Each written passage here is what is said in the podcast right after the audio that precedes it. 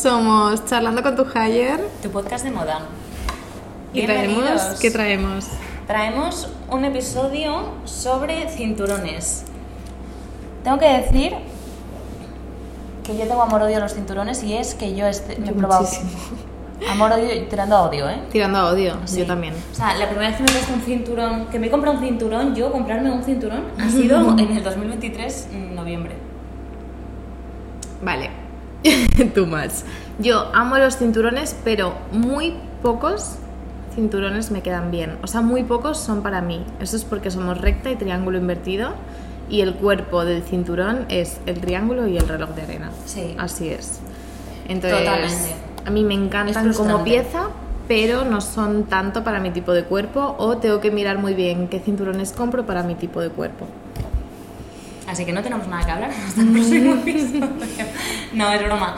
Pero sí es verdad que dejar claro que, los, que si eres un triángulo invertido o, un, o, un- o recta, es normal, no te frustres porque no te queda bien un cinturón porque nos pasa a- al resto igual. Justo, vale, o sea, yo creo que al final para un triángulo y un reloj de arena, el cinturón es una prenda clave de tu armario y te va a elevar siempre el look. Eh, y luego creo que para un triángulo invertido y un recto, como es nuestro caso, es importante para ciertos looks en los que te ayude a dar contraste y crear un falso efecto cintura, pero nunca puedes ir a cinturones muy anchos ni a colores como extraños, Vale. ni a cosas voluminosas, Vale. porque no puedes aportar volumen en la cintura, ¿vale? Eso se lo puede permitir otro tipo de cuerpo. Entonces, nada, pues eso, si eres eh, triángulo o reloj de arena, intentaría siempre que, bueno, si eres reloj de arena, te va a ir muy bien los cinturones a tono con el look que lleves o en la gama de colores con los looks que lleves. Por ejemplo, llevas un traje, una americana beige y un traje camel, pues te pones un cinturón así como en esos tonos tierra, ¿sabes? Que no Sí. rompa completamente, sino como que armonice. En, lo- en ambos, ¿no? O sea, en, tanto en reloj de arena como en triángulo. En triángulo me gusta más cuando el cinturón va a tono de la parte de abajo y el contraste está en la parte de arriba. ¿Vale? O sea, por ejemplo, un pantalón negro con un cinturón negro de villa dorada y el cuerpo de arriba blanco Ah, o qué gris. Eso para mí, para un triángulo invertido, o sea, un triángulo normal, creo que es perfecto. O pantalón blanco, cinturón clarito, beige, crema, lo que sea, y arriba Vale. verde, imagínate. Vale. ¿Vale? Y luego siempre invertir. O sea, si te vas a poner un cinturón malo, no te pongas nada. Porque me costó 12 euros de mango. Pues no te lo pongas. ¿Es O sea, importante la calidad de los cinturones? Mucho, porque enseguida se pelan, o sea, al final te tiene que elevar el look, no te puede bajar el look. Hombre, a ver, si lo vas a llevar debajo del, pan- del jersey, pues nos da igual, pero que es que normalmente es... y Es como un las- complemento. Sí, y porque ahora se llevan las cinturas altas, los, encima de las chaquetas, tal, o sea, ahora es como que no se lleva el jersey largo y el pitillo tapado, ¿sabes? Ya. Es muy importante, ¿eh? Invertir y preferiblemente piel. O sea, Sí, ¿no? 100%. Aquí sí que te digo que 100% invertir en cinturones de piel. Yo espero que mm, una marca que conozco saque cinturones algún día. Sí. No. Yo estoy diseñando cinturones, ¿vale? RFB eh, tendrá cinturones. Lo que pasa que es algo que me cuesta porque no es para mí, pero bueno, yo como diseñadora, pues Ya, ya, pero te Lo entiendo, hago. Te entiendo. Mm. Lo que pasa es que son muy bonitos. son muy bonitos. Son muy bonitos. Son Que, especiales. mm, entonces, vamos a ver, eh, ¿qué marcas elegirías para comprar un buen cinturón? Vale, eh, aquí intentaría Made in Spain o Made in Italy, o sea, creo que cinturones buenos, España e Italia somos los mejores. Vale, eso es un o sea, que no sabía. sin duda. Eh, y he hecho un poco de research porque, a ver, en marcas grandes, tipo Tory Burch o no sé, como marcas de bolsos, me cuesta mucho encontrar un cinturón a buen, o sea, calidad-precio que merezca la pena y que tenga algo, ¿sabes? Que no sea la clásica hebilla, pereza, tal. Entonces, bueno, eh, he puesto lo primero, es fascinante.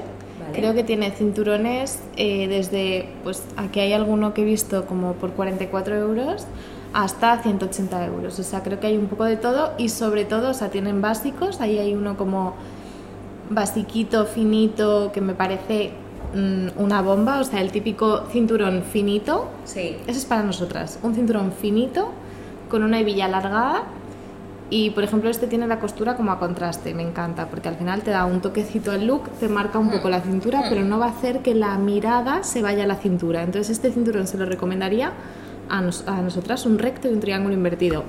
Luego tienen otros que son más espectaculares, con piedras, con no sé qué, pues Sí. eso para un reloj de arena o un triángulo, ¿vale? Pero Pueden bueno, es esa fascinante, diría que. Sí. Es fascinante, ¿vale? Que es como una- un marketplace, ¿no? Sí, eh, digamos, o sea, es boutique, tienen en Conde Aranda 22 y luego tienen eh, online. Vale. Y venden, bueno, creo que distribuyen a todo el mundo, o sea Ah, que muy bien. sí. Sí, vale. Worldwide. Y no tienen ellos marca propia, ¿no? Es todo son Mm, a es- veces hacen colaboraciones con las marcas, por ejemplo, imagínate, eh, pues con Flavelus, imagínate que les dijeran, oye, queremos hacer una bailarina con un diseño específico de Es Fascinante y si Flavelus está dispuesto, pues hacen como un modelo Vale. exclusivo.